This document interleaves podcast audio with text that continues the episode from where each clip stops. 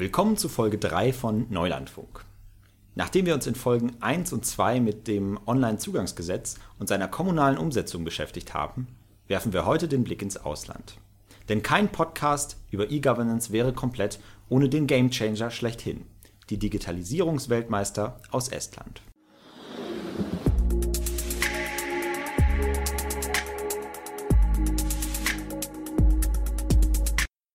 Willkommen zu Folge 3 von Neulandfunk. Mich kennt ihr vielleicht noch aus Folge 2. Ich bin Ferdi. Heute wollen wir ein bisschen mehr über gute Beispiele von E-Governance reden. Deswegen habe ich mir ein bisschen Verstärkung geholt. Neben mir sitzt Saim. Saim hat die perfekten Voraussetzungen dafür, denn er studiert sowohl Wirtschaftsinformatik als auch Politikwissenschaft. Das heißt, er verbindet sozusagen die beiden Welten. Saim, schön, dass du hier bist. Hi, ich freue mich, dass ich da bin. Uns gegenüber sitzt natürlich äh, digital zugeschaltet Florian Markus. Hallo sein. Du bist Deutscher und du bist äh, in London und in Estland in deinem Studium unterwegs gewesen. Und mittlerweile bist du Digitalisierungsberater und zwar tätig in Estland. Erzähl uns doch mal ein bisschen was. Ich bin vor sechseinhalb Jahren nach Estland gezogen, zuerst fürs Studium und habe dann während des Studiums gemerkt, wie digital das alles abläuft. Als ich meine erste Wohnung als Student mieten wollte, ähm, kam dann sofort die digitale Unterschrift und äh, das sei ja ganz selbstverständlich und ich war als, als guter Deutscher war ich mit Papier und Stift dabei und äh, habe hab auf die Unterschrift gewartet, aber die kam nicht, äh, nicht in physischer Form. Das hat mich dann natürlich auch als Politikwissenschaftler äh, dazu angeregt, mir das mal genauer anzusehen, wie das sein kann, auf welchem Stand die Esten sind. Äh, und so habe ich dann ja Stück für Stück kennengelernt, wie, wie digital das alles in Estland abläuft. Da kam dann natürlich auch in mir der Wunsch auf, ja, äh, diese Digitalisierung in Deutschland, in anderen Ländern weiter voranzutreiben, äh, weil es ist eigentlich schon fast kriminell, wie es in den meisten Ländern abläuft. Wie, wie viel der Bürger statt der Daten rumlaufen muss, wie viel auf Privatsphäre und Datenschutz gepocht wird, obwohl es auf Papier mindestens genauso schlimm aussieht. Also es gibt viel zu tun und ich würde mich freuen, wenn ich da einen ganz, ganz kleinen Beitrag zu leisten kann. Wo beginnt denn dann für dich E-Governance? Weil Digitalisierung ist ja ein weites Feld. Wo beginnt für dich dann E-Governance? Oder hast du da irgendwie für dich mittlerweile eine persönliche Definition entwickelt? Ich habe mit dem Begriff E-Government oder E-Governance ein kleines bisschen ein Problem. Äh, aus einem ganz einfachen Grund. Die Digitalisierung berührt die Gesellschaft insgesamt. Und wenn sich der Staat nur die Digitalisierung der Bürgerdienste, der, der Dienstleistungen an die Bürger, äh, wenn er sich die nur anschaut, äh, dann verliert er recht, recht schnell das Augenmaß, was, äh, was in der Privatwirtschaft passiert. Man weiß jetzt beispielsweise schon seit langer Zeit, dass trotz aller Datenschutzbedenken und Hackerangriffe und so weiter, dass der Großteil der Bevölkerung, ob das gut oder schlecht ist, sei dahingestellt, aber dass der Großteil der Bevölkerung kein Problem damit hat, ähm, sich überall mit dem Google-Konto einzuloggen, weil es das einfach leichter macht. Und gleichzeitig äh, sagt dann immer noch jedes einzelne Ministerium, jede einzelne Behörde, jedes einzelne Bürgerhaus und so weiter in der Region sagt dann, ja, mach doch hier mal ein E-Mail-Konto auf und dann ein Passwort nur für diese Webseite. Das passiert natürlich auch nicht, weil wenn sich hier jetzt jemand äh, an mehr als 20 Passwörter erinnert, dann äh, Hut ab, ich gehöre nicht dazu. Es geht darum, dass man ein, eine gemeinsame digitale Gesellschaft aufbaut. In Estland sieht es so aus, ich kann mich mit dem elektronischen Personalausweis, den es seit 2001 gibt in Estland, äh, kann ich mich natürlich in die ganzen Staatsportale einloggen, aber ich kann mich auch in meinen Lieblings-Online-Shop in Estland einloggen. Ich benutze meinen Personalausweis als Kundenkarte im Supermarkt und in meinem Lieblingscafé.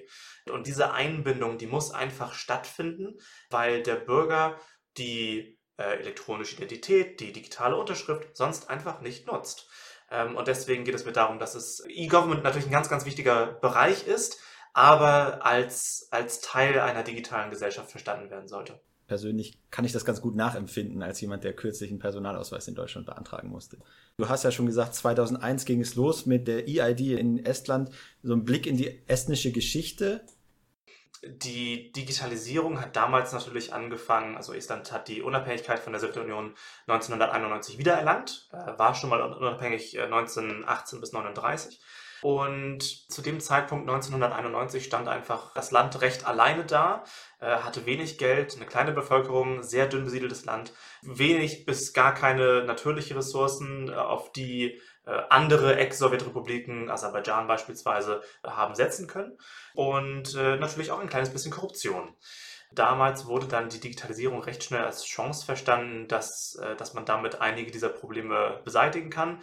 Man muss sich nicht mehr darum sorgen, bekommen wir genügend Mitarbeiter, die für den Staat arbeiten wollen? Können wir es uns leisten, in jedem Dorf, in jeder kleinen Gemeinde ein Bürgerbüro aufzubauen, was natürlich auch extrem teuer wäre? Können wir vielleicht mit Digitalisierung die Korruption verringern? das sind alles Punkte, wo die Digitalisierung ganz gut mithelfen kann. Und ähm, ja, und so kam es dann dazu. 1994 kam diese erste Entscheidung, dass man sich in diese Richtung bewegen möchte. 1999 kam dann der erste Online-Service, das war die äh, Online-Steuererklärung. Die gibt es mittlerweile, glaube ich, auch in Deutschland. Äh, immerhin. Ja, immerhin. So. Das ist noch ein ganz anderes Thema, da sprechen wir bestimmt auch noch drüber. Aber es sei ganz kurz erwähnt. Online ist nicht gleich online. Ich habe in Deutschland noch nie eine Steuererklärung ausfüllen müssen, weil ich ab dem 18. Lebensjahr im Ausland gelebt habe. ähm, aber ich habe es in England gemacht und da war es wahrscheinlich genauso schlimm wie auch in Deutschland. In Estland ist es nicht nur so, dass die Steuererklärung online ist. Das könnte auch eine, ein PDF sein oder in, in Deutschland ist es ja Elster. Äh, aber in Estland ist sie proaktiv ausgefüllt, vorausgefüllt von der staatlichen Seite. Ich logge mich ins Staatsportal ein oder in das Steuer, Steueramtsportal. Da steht dann schon vorgerechnet, so und so viel hast du verdient, so und so viel hast du gespendet an Vereine und du hast so und so viel in deine Rente eingezahlt und deswegen können wir das noch steuerlich abtragen. Wir schulden dir 200 Euro. Stimmt die Rechnung so? Ja, Knopf, Nein, Knopf, fertig. Und dann bist du durch. Das heißt, die durchschnittliche Steuererklärung dauert in Estland drei Minuten. Und gerade deswegen ist es so, dass im letzten Jahr 98,7% aller Steuererklärungen online abgegeben wurden. Es geht nicht darum, dass es online ist, es geht darum, wie leicht es ist. Ja, das ist die klassische Steuererklärung auf dem Bierdeckel, die, über die hier dann manchmal geredet wird. Ähm, ja, die muss ja, also eigentlich, eigentlich muss sie online dafür stattfinden. Das wäre schon ganz gut, ja. ja. Vielleicht nochmal ganz kurz, du hast so ein bisschen über die Geschichte, wie es dazu gekommen ist, zu der Digitalisierung in Estland erzählt und warum ihr auch Digitalisierungsweltmeister seid. Aber du hast jetzt nicht wirklich angesprochen, dass es eine Opposition gab. Ist das wirklich so, dass Estland gesagt hat, so als Ganzes, hey, wir treffen jetzt einfach mal so diese Entscheidung und da gab es keine, weiß ich nicht, Neuland-Kanzlerin Merkel-Vergleich, äh, keine konservative Partei, die gesagt hat, nee, lass uns mal auf Papier bleiben. Du hast ja die Vorteile genannt, ähm, mhm. aber war das wirklich einfach so ein einstimmiger Prozess und das ganze Land hat mitgezogen? Also von der, von der Bevölkerung her gab es eigentlich keine großen Sorgen. Äh, Datenschutz war 1990 noch nicht ein groß, so großes Thema, wie es heutzutage der Fall ist. Das ist einfach so. Da hatte Estland dahingehend Glück. Am Anfang waren sich die ganzen Parteien nicht so einig, wie nützlich diese elektronische Ausweiskarte sein könnte. Besonders wenn man zu Beginn eben ein oder zwei Dienstleistungen online hat. Das nennen äh, viele CIOs rund um die Welt die CIOs Nightmare, äh, also den Albtraum des CIOs. Diese ersten vier, fünf Jahre, wo man die Bevölkerung dazu zwingen muss, äh, den Personalausweis zu beantragen oder man macht ihn verpflichtend oder sonst was. Ähm, aber man braucht eben noch ein paar Jahre, um die Dienstleistung zu entwickeln. Ähm, erstens, weil es Zeit braucht. Zweitens, weil es man, man kann nicht alles auf einmal machen, weil es natürlich auch Geld und andere Ressourcen verschlingt. Diese ersten Jahre waren ein bisschen schwierig, aber ich würde sagen, spätestens seit 2005 da waren sich alle Parteien einig, dass die Digitalisierung insgesamt eine gute Entscheidung war. Es gibt keine Partei, die komplett zu Papier zurück möchte. Es gibt eine rechtspopulistische Partei, die so ein paar Probleme mit, der, mit dem Online-Wahlsystem hat, wobei die auch größtenteils ausgeräumt wurden. Da wurde eine Kommission in Auftrag gegeben, die hat beschrieben, dass man der Bevölkerung besser erklären sollte, wie das technologisch funktioniert. Das stimmt auch, äh, weil Stimme auf Wahlzettel und dann zählen kann man besser verstehen als, ja, jetzt kommt hier die 256-Bit elliptische Ver mhm. Verschlüsselung und dann geht das dahin und so weiter. In eine Blackbox und dann äh, genau. kann man Wahlergebnis. Und das ja. ist so ein bisschen, äh, daran kann man arbeiten. Ähm, aber das System an sich wurde für, für sicher erklärt. Meinst du, dann haben wir einfach diesen Moment in Deutschland, dieses Weichenstellen verpasst, oder ist das mehr so ein kontinuierlicher Prozess und wir hätten jederzeit mit mehr Elan in, in das Digitalisierungsgeschäft in Deutschland einsteigen können? Ähm, oder ist das vielleicht auch sogar noch ein Zug, auf den wir jederzeit aufspringen könnten und es wird halt einfach irgendwie nicht so, nicht so gemacht? Es verlässt immer wieder ein Zug den Bahnhof, aber es kommt auch immer wieder ein neuer rein. Ähm, okay. Äh, ich gebe ein ganz, ganz einfaches Beispiel. Ich, ich gehe jetzt mal nicht auf Deutschland ein, weil Deutschland mhm. ja der Bundestag hat ja schon äh, Ende der 90er, Anfang der 2000er Gesetze auf den Weg gebracht für digitale Unterschrift und so weiter, ist nur nirgendwo ja, angekommen. Ähm, aber ich, ich nehme als Beispiel mal die Ukraine. Ich würde sagen, das ist das Land, das der beste Schüler von Estland ist momentan. Die haben vor 2015 gar keine digitale Infrastruktur gehabt in den verschiedenen Behörden. Ähm, und die haben ein, zwei Technologien, die wir damals benutzt haben, überspringen können. Das heißt, es kommen, es kommen wirklich immer wieder Züge auch in den Bahnhof, wo man wieder aufspringen kann. Okay. Aber man muss dann eben auch aufspringen und nicht mit der ganzen Familie diskutieren, ob man jetzt den Zug nimmt oder vielleicht noch vier Stunden abwartet. das ist, äh, das ist die große Frage, vor der Deutschland, glaube ich, steht. Also entweder aufspringen oder eben nicht aufspringen, aber klar, man muss Zug fahren oder nicht Zug fahren. Aber, genau, mh. ist wahrscheinlich die falsche Entscheidung, aber dann kann man sagen, okay, Deutschland, äh, jeder in der ganzen Welt, der Sachen nicht online machen möchte, der 4 und 5 und 6 und 7G verteufelt, der kann dann nach Deutschland kommen, da hält das 4 oder 5G dann eben nicht an jeder Milchkanne. Ja, dann kann man das so aufmachen, aber wenn man die ganze Zeit am Gleis steht und sich nicht ganz sicher ist, das ist schwierig. Und das verschwendet auch viel Geld. Ich habe es mal recherchiert. Estland hat 1,3 Millionen Einwohner, die Stadt München hat 1,5 Millionen Einwohner. Und die Stadt München hat ungefähr das vierfache BIP im Vergleich zu Estland. Also auch was irgendwie Unternehmen hier natürlich angeht, klar, München, BMW, Siemens, alles große Unternehmen. Estland ist jetzt nicht für seine große Industrie bekannt. Also inwiefern kann man das vergleichen, wenn in Deutschland schon eine Kommune größer ist, schwerer zu verwalten ist als vielleicht ein ganzer Staat? Ist, ist das ein sinnvoller Vergleich? Dürfen wir uns überhaupt mit Estland vergleichen oder können wir vielleicht sagen, ja, die Esten haben das an sich geschafft und wir Deutschen, bei uns ist es sowieso komplizierter? Ich würde sagen, man sollte sich sowohl mit größeren und kleineren, mit reicheren und ärmeren Ländern vergleichen. Wenn Indien so auf Deutschland blicken würde, wie Deutschland auf Estland, dann würde Indien heute nicht digitaler dastehen als Deutschland. Sie haben aber für fast eine Milliarde Menschen eine digitale Identität in Lauf gebracht und äh, arbeiten jetzt am, am Service-Portfolio für ja, ganz, ganz viele Dienstleistungen. Man mag vielleicht vom Föderalismus nicht so viel halten. Ich persönlich bin kein großer Freund davon, aber er ist nun mal in Deutschland so zugegen und daran wird sich auch so schnell nichts ändern. Ich persönlich würde sagen, wenn es eine gute Sache am Föderalismus gibt, dann ist es, dass man auch im kleineren Mal was ausprobieren kann. Dann kann das Land Hessen oder das Land Schleswig-Holstein sagen, hey, wir machen jetzt mal die elektronische ID verpflichtend, äh, das ist nicht Opt-in oder Opt-out oder sonst wie, wie im Rest des Landes, wir machen das jetzt einfach mal. Das Ding ist, auch das fasst so keine an. Nee, es führt eher zu so einem Schwarzer Peter-Spiel in Deutschland, genau. wo sich äh, äh, Länder, Bund und Kommunen das, das Verantwortung hin und her schieben, genau. Ja. Mit, mit Größe hat es meiner Meinung nach nicht viel zu tun. Wenn ich mir die Länder rund um die Welt anschaue, die momentan gut in der Digitalisierung dastehen oder auf dem Weg dahin sind, dann sind es in erster Linie ärmere Länder. Weil den ärmeren Ländern brennt nicht das ganze Geld ein Loch in die Tasche. Die drehen jeden Cent äh, zwei bis dreimal um und äh, sehen dann, puh, Digitalisierung macht eigentlich ganz gut Sinn. Wir sehen besonders, dass reiche Länder schlecht digitalisieren. Es gibt ein paar Ausnahmen, mhm. aber in erster Linie stimmt das so. Das ist in der Schweiz so, das ist in Deutschland so, das ist in den Vereinigten Staaten so. Föderalisierung hin oder her, daran, daran liegt es in erster Linie. Und äh, solange in Deutschland die öffentliche Verwaltung nicht gerade in Flammen steht, wird es auch so weitergehen wahrscheinlich. Na, was heißt in Flammen stehen? Also, ja, also, also nicht, nicht wortwörtlich, ne? Aber aber also mein persönliches Gefühl ist manchmal schon, das steht vielleicht nicht in Flammen, aber da, da glimmt so eine Glut überall kontinuierlich. Das stimmt. Es ist halt so, wenn ich jetzt an die Wohnungskrise oder Wohnraumkrise in, in Berlin zurückdenke, ich glaube, man muss sich innerhalb von drei Monaten beim äh, Einwohnermeldeamt anmelden, dass man jetzt umgezogen ist, aber man kriegt erst in vier Monaten einen Termin und dann kriegen die ganzen Leute Strafgeld. Ähm, also das sind natürlich schon einige Indizien für sowas.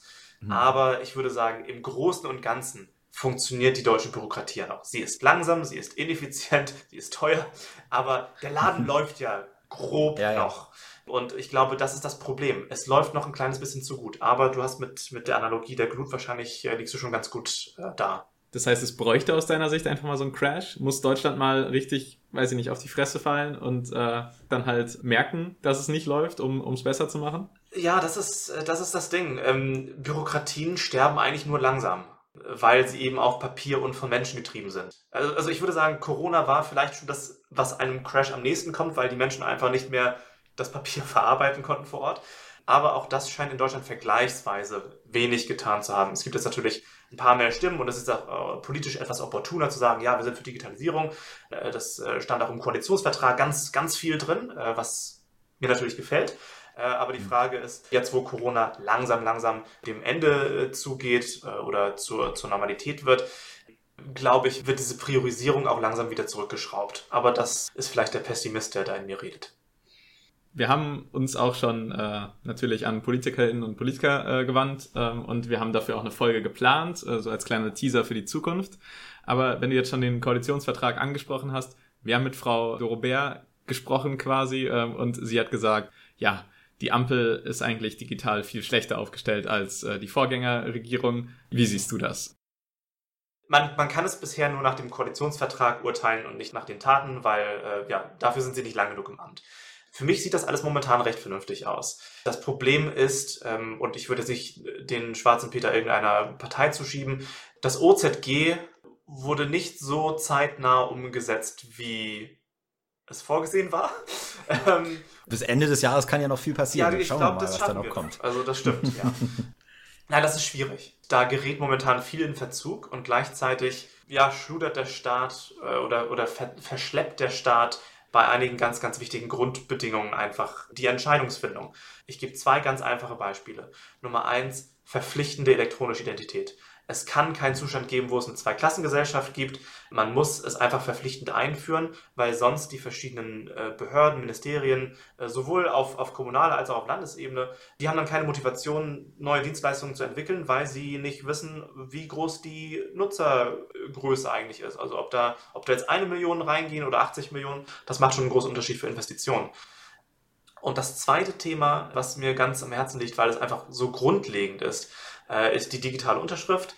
Das hat mich extrem überrascht damals in Deutschland, dass das quasi für den freien Markt ja überlassen wurde. Da haben gesagt, ja, jetzt kann hier jeder seine eigenen Unterschriften machen und äh, mal sehen, wie das alles läuft. Das heißt, erstens kostenpflichtig und zweitens selten interoperabel. Das heißt, wenn ich Anwender 1 nutze und du benutzt Anwender 2, dann können die im Zweifelsfalle gar nicht die Dokumente voneinander öffnen oder die Unterschrift verifizieren oder sonst was. Und wenn ich als Privatperson oder als Unternehmer dann davor stehe und denke, ich habe hier jetzt gerade Stift und Zettel vor mir, Porto kostet 49 Cent oder was auch immer die Deutsche Post heutzutage dafür, dafür möchte, oder ich mache die digitale Unterschrift für 10 Euro und weiß dann gar nicht, ob der Gegenüber die annimmt. da, ist ja. die, da ist die Entscheidung für mich eigentlich schon ganz schnell gefallen. Und bei diesem Grundsatzthema muss man einfach sagen, und das hat der estnische Staat genauso gemacht, kostenlose digitale Unterschrift für alle. Es, es kann auch andere Anbieter im Land geben, aber es gibt ein Format, das von allen anerkannt werden muss, sowohl im äh, privatwirtschaftlichen Bereich als auch im staatlichen Bereich. Und das hat der estnische Staat 2001 auf den Weg gebracht. Das heißt, da gab es ein Gesetz. Ab heute ist eine physische Unterschrift der digitalen Unterschrift gleichgestellt. Das heißt, ihr müsst sie annehmen. Und das war's. Da hat der Staat also die Pflicht, auch technologische Standards einfach mal durchzusetzen und dafür zu sorgen, dass die etabliert werden. Technologische Standards gibt es Gott sei Dank, auch dank, dank der EU, äh, EIDAS-Regulation und so weiter, gibt es schon einige, ähm, die, die nützlich sind. Ja, man muss sich nur einfach einmal darauf einigen, dass, dass wir sie jetzt alle benutzen und äh, äh ja dann hoffentlich auch äh, international äh, vielleicht ja, miteinander kompatibel wären. Vielleicht äh, nochmal ganz kurz auf das OZG, du hast es selber schon angesprochen. Ähm, wir haben so ein bisschen so das Gefühl, ähm, dass dieses OZG und das föderale Prinzip und äh, Bund, Länder, Top-Down einfach so ein bisschen dazu führt, dass, naja, dieses OZG wurde vom Bundestag beschlossen, aber das spiegelt nicht so ganz die Realität in den Kommunen wieder. Die haben irgendwie gar nicht so die Erfahrung teilweise, um diese ganzen Digitalisierungsdienstleistungen jetzt von jetzt auf gleich umzusetzen oder die haben es vielleicht einfach verschlafen oder hatten nicht das Geld dazu. Wie, wie bewertest du denn diese, diese Gesetzesidee äh, generell und vielleicht auch so die Umsetzung, wie es gelaufen ist? Ähm? Es hat viel mit dem Föderalismus zu tun, das stimmt wirklich. Also die Finanzierung hängt nicht dort, wo die Entwicklung stattfinden soll.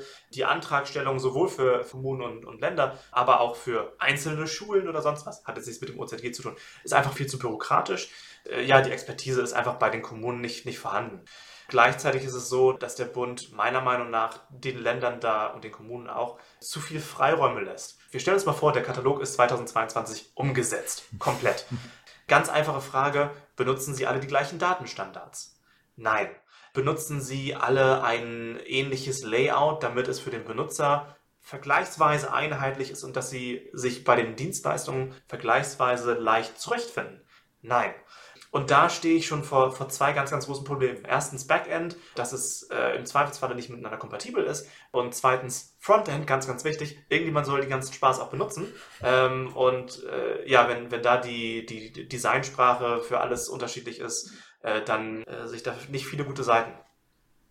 Hm. Muss der Staat erst reagieren, wenn eine Nachfrage da steht? Oder ist es eine klare Angebotssache? Der Staat muss ein Angebot machen, langfristig denken und, und also in Estland ist es ja auch so passiert. Man hat jetzt, glaube ich, zwar die Leute waren da okay mit, aber man hat jetzt nicht die Leute vorher gefragt eigentlich. Ja, also ganz kurz vor, vorweg, in Estland war es so, ähm, auch bis heute noch, dass es verpflichtend ist, Online-Dienste einzuführen und anzubieten für die verschiedenen Behörden, aber es ist nicht verpflichtend für die Leute, diese auch zu benutzen. Das heißt, ich kann auch immer noch für meine Steuererklärung vor Ort vorstellig werden. Ich weiß nicht, warum ich das wollte, aber ich könnte es und der Staat muss es auch als Option anbieten. Das Problem ist, dass die Föderalisierung ja nicht in den nächsten Jahren aufgehoben werden wird. Und deswegen muss man mit, mit, mit dieser Struktur, wie sie momentan existiert, umgehen. Ich persönlich bin der Meinung, das muss auf Bundesebene geklärt werden. Ähm, man kann dann die, die Verantwortlichkeit kann man gerne den Ländern übertragen, aber spätestens da hört es auf. Da ist vergleichsweise viel Geld vorhanden und da ist auch immer noch genug Expertise vorhanden, um das auch wirklich umzusetzen und dann auch einheitlich ja, sich unter den Bundesländern auszutauschen. Aber wenn ich mir jetzt vorstelle, dass eine, eine Kommune in Sachsen-Anhalt sich darüber Gedanken machen muss, was äh, äh, an der Weser passiert oder so, das halte ich mhm. für extrem unwahrscheinlich. Also ich glaube, man kann das ein bisschen vereinfachen und zumindest auf der Landesebene. Wie sieht denn eigentlich so ein perfektes E-Governance-Umfeld dann, dann in Aktion aus? Also ich habe jetzt einen neuen Personalausweis bekommen er hat jetzt auch, er hat Digitalisierung, er hat, er kann Digitalisierung, konnte der davor auch schon. Ich habe das noch nie genutzt, glaube ich. Immerhin kann man jetzt in München Termine nur noch online machen. Man muss aber schon noch hin zum Beantragen und man muss auch hin zum Abholen. Klar, um den einmal abzuholen, erscheint das noch mir irgendwie ein bisschen sinnvoll. Ich weiß nicht, kannst du mal so ein Beispiel geben, wie das in Estland alles abläuft? Also den Personalausweis abholen muss man natürlich auch in Estland vor Ort, weil äh, mhm. man kann ihn nicht an irgendeine Postadresse schicken und dann läuft damit jemand anders rum. Zusammen mit der PIN am besten noch. Ge genau, absolut. Nein, das ist natürlich, das ist ja selbstverständlich. Also äh, das ist auch im Sinn der EI, das Regulierung so, dass ähm, man rechtssicher sein kann, wer sich da gerade versucht einzuloggen. Das ist klar. Mhm. Ähm, aber ansonsten, ich gebe mal ein, zwei Beispiele. Wenn ich ein Auto anmelden möchte, dann mhm. mache ich die gesamte Voranmeldung online. Letztes Jahr habe ich ein Auto aus dem Ausland importiert, äh, habe den Fahrzeugbrief und so weiter alles eingetippt online, habe da direkt der, auf der gleichen Seite den, den Termin schon mal vereinbart. Dann muss man natürlich noch vor Ort hin, weil das Auto abgenommen werden muss und man auch ein Kennzeichen braucht. Und das ist auch ein physischer Gegenstand. Das heißt, es gibt auch heute in Estland selbstverständlich äh, immer noch äh, Prozesse, wo es eine physische Komponente gibt, weil sie einfach vonnöten ist. Wenn du eine, eine Waffenlizenz haben möchtest, dann musst du auch einmal vor Ort sein, um zu zeigen, dass du psychisch noch ganz, ganz okay dabei mhm. bist und auch eine Waffe vernünftig behandeln kannst. Aber alles, was keinen direkten Kontakt braucht, ist digital machbar, mit Ausnahme von heiraten und scheiden lassen. Ich habe letztes Jahr ein Grundstück komplett digital gekauft. Ich habe den Verkäufer nie kennengelernt, ich habe den Notar nie gesehen, ich äh, habe im digitalen Grundbuchamt, habe ich genau gesehen auf der Satellitenkarte, wie dieses Grundstück aussieht, wo, wo, es gelegen ist. Wir sind dann, haben dann alle eine ähm, Videoschalte gemacht, äh, verschlüsselt über die Notarseite. Und wir haben dann eine rechtlich verbindliche digitale Unterschrift gegeben, die ja seit 2001 so besteht und umsonst ist. Und danach war dieses Dokument eben unterzeichnet. Ich habe am nächsten Tag dann eine Benachrichtigung bekommen, da hat der Notar das dann wahrscheinlich eingegeben bei sich. Alles gut, du bist jetzt der Eigentümer von dem Grundstück. Ähm, und das war's. Ja. Äh, und genau so muss es gehen. Ich habe vor wann war das? Ich glaube, vor anderthalb Wochen äh, hat die Periode für die Steuererklärung angefangen für dieses Jahr in Estland. Und ich habe das den ersten Tag irgendwie verplempert. Es ist normalerweise Volkssport in Estland. Äh, jeder versucht es als erstes äh, loszuwerden, damit man als erstes das Geld zurückkriegt. Ähm, ah. Äh, und äh, ich habe den ersten Tag verplempert und dann am zweiten Tag äh, habe ich gedacht, ah ja, kann man ja noch machen. Ich war kurz vorm ins Bett gehen habe die Zähne geputzt und äh, beim Zähneputzen während dieser zwei Minuten habe ich dann die Steuererklärung gemacht. Am Handy? Genau, ja, ja.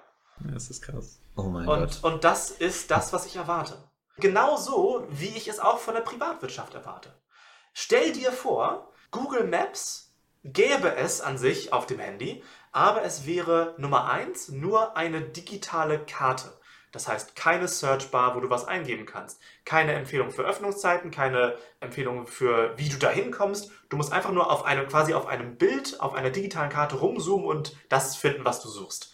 Und äh, in der Stadt wäre Google Maps dann nur 9 bis 17 Uhr, montags bis freitags äh, aufrufbar äh, und auf dem Land vielleicht äh, zweimal in der Woche von 10 bis 14 Uhr.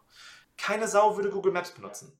Und der Grund, weswegen es der, im, im öffentlichen Sektor anders läuft, ist, der öffentliche Sektor hat eine garantierte Nutzergruppe von in Deutschland 82 Millionen Menschen.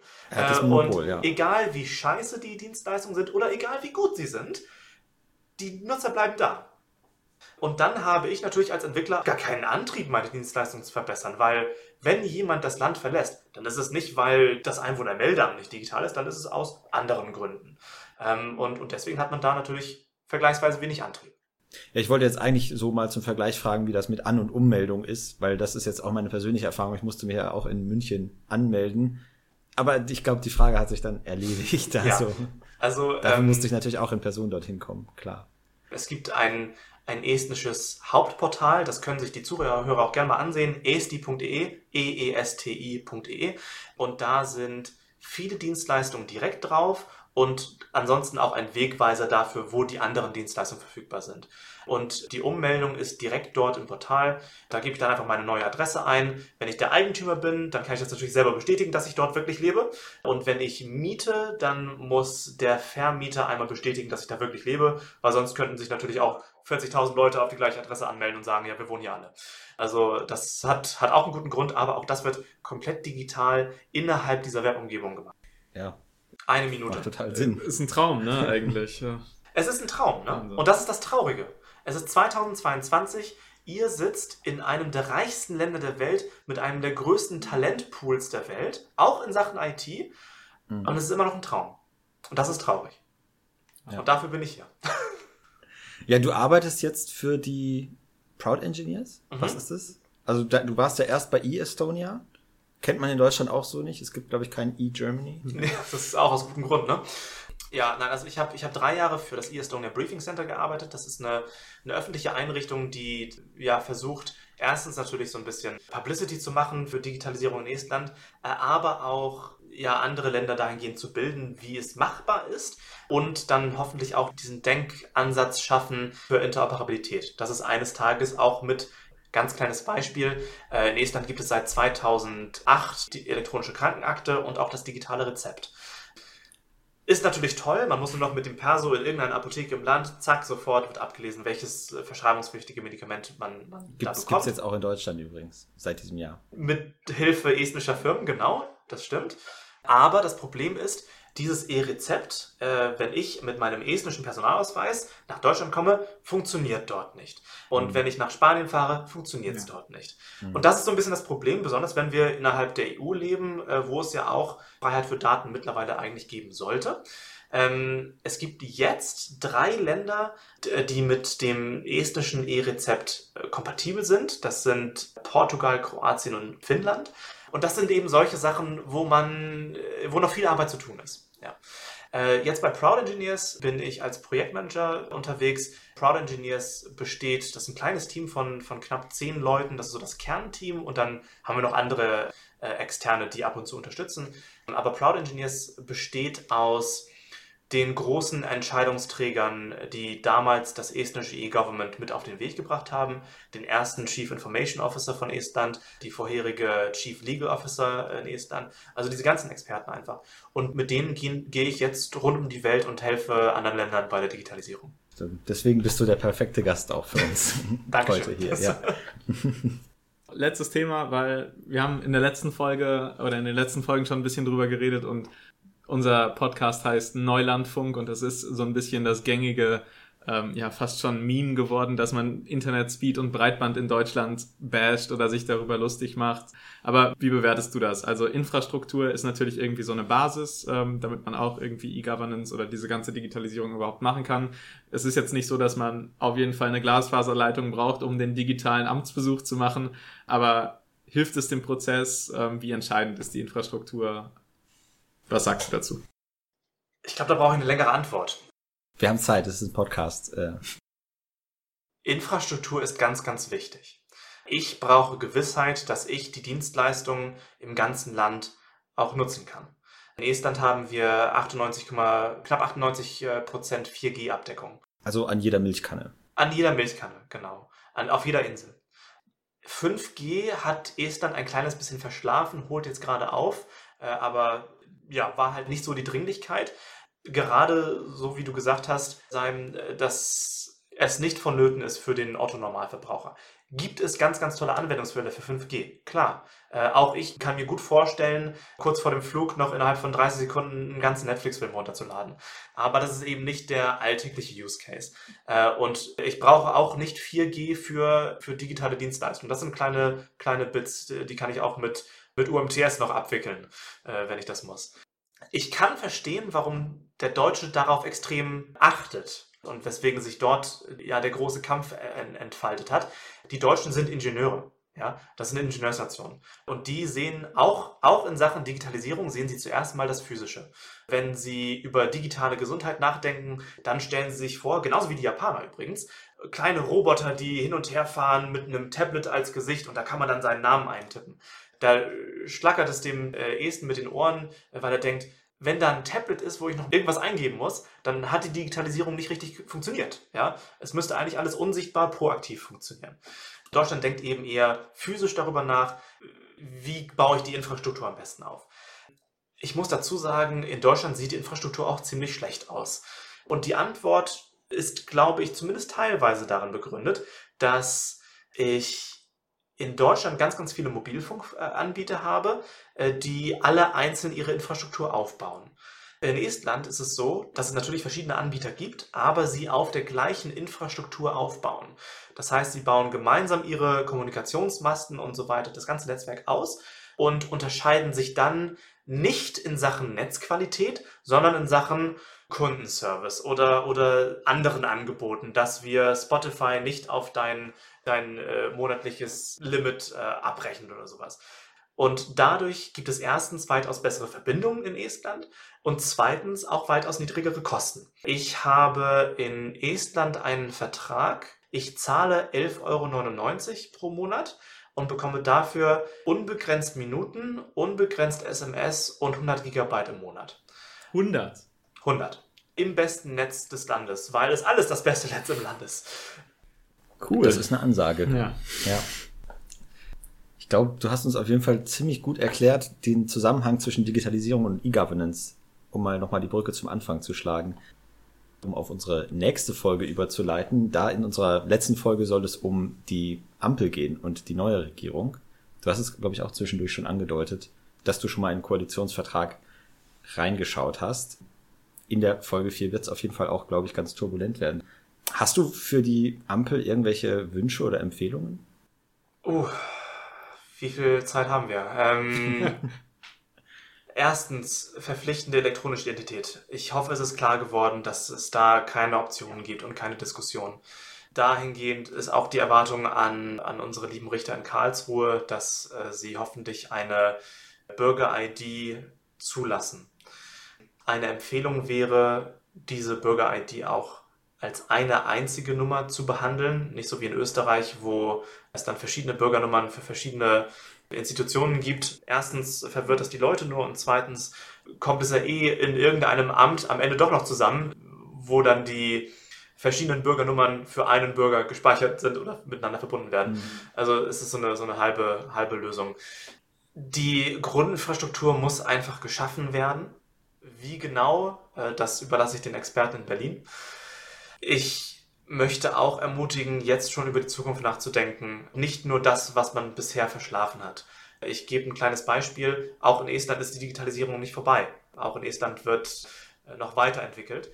Der Staat in Zusammenarbeit mit einigen Unternehmen, unter anderem auch uns, arbeitet immer mehr an sogenannten proaktiven Dienstleistungen, beispielsweise das proaktive Kindergeld. Das Kind wird geboren, der Arzt registriert die Geburt des Kindes, verbindet diese neue elektronische Identität des Kindes mit den elektronischen Personalnummern der Eltern, weil das die rechtlichen Vormünder sind. Und direkt im Anschluss bekommt dann, bekommen dann die Eltern eine Benachrichtigung im Staatsportal, hey, alles Gute zur Geburt des Kindes, du hast jetzt Anspruch auf Kindergeld, möchtest du es haben? Und hier ist es schon vorgerechnet, wie viel du bekommst. Du musst einfach nur noch auf Ja klicken sagen, auf welches Konto das Geld gehen soll. Und äh, diese proaktiven Dienstleistungen, ja, die werden immer stärker eingesetzt äh, werden in Estland. Ich glaube, das ist ein Thema, mit dem sich auch Deutschland auseinandersetzen muss. Ja, ansonsten dadurch, dass Deutschland einfach politisch mehr Macht hat als Estland, die Bitte, das auch europaweit weiter umzusetzen. Da kann Deutschland äh, im Europäischen Parlament weitaus mehr reißen als, als Estland. Das ist so. Ja, das wäre meine Erwartung an die Bundesregierung. Also ein bisschen weniger bremsen und mehr selber Gas geben. Und auch gemeinsam machen, genau, absprechen. Mhm. Cool, danke. Ich bedanke mich. War ziemlich spannend. Ich glaube, wir haben ziemlich viel gelernt.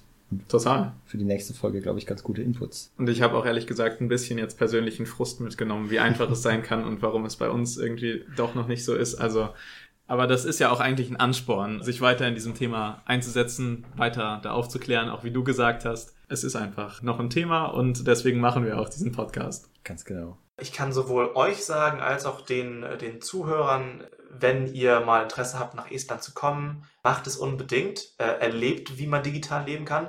Wenn ihr momentan studiert, findet euch eine, eine Kooperationsuniversität, wo ihr mal ein Erasmus-Semester machen könnt. Lebt hier mal, seid hier mal, um zu verstehen, wie es sich wirklich anfühlt und wie das Leben anders ist.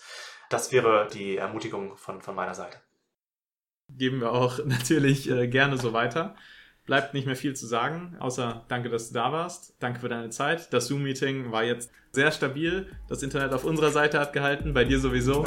ähm, und ja, danke. Dankeschön.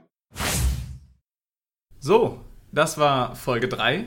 Für die vierte Folge könnt ihr euch schon mal bereit machen und euch auf Sprachnachrichten und O-Töne von PolitikerInnen aus dem Bundestag der Ampel freuen, denn es geht genau um diese, die neue Ampelregierung. Und wir haben Politiker, Politikerinnen von den drei Ampelparteien angefragt und wir haben ganz spannende Inhalte für euch. Deswegen bleibt am Ball, wenn es wieder heißt Neulandfunk in der nächsten Folge. Dann bleibt mir nichts anderes zu sagen als vielen Dank fürs Zuhören. Für die Recherche waren Saim Sari und ich, Ferdi Baune, verantwortlich. Für die Redaktion zuständig waren Pia Nietzsche, Verena Vogt, Saim Sari und ich. Unser besonderer Dank gilt Florian Markus, der uns für diese Podcast-Folge zur Verfügung stand. Schaltet auch beim nächsten Mal wieder ein, wenn es heißt Neulandfunk.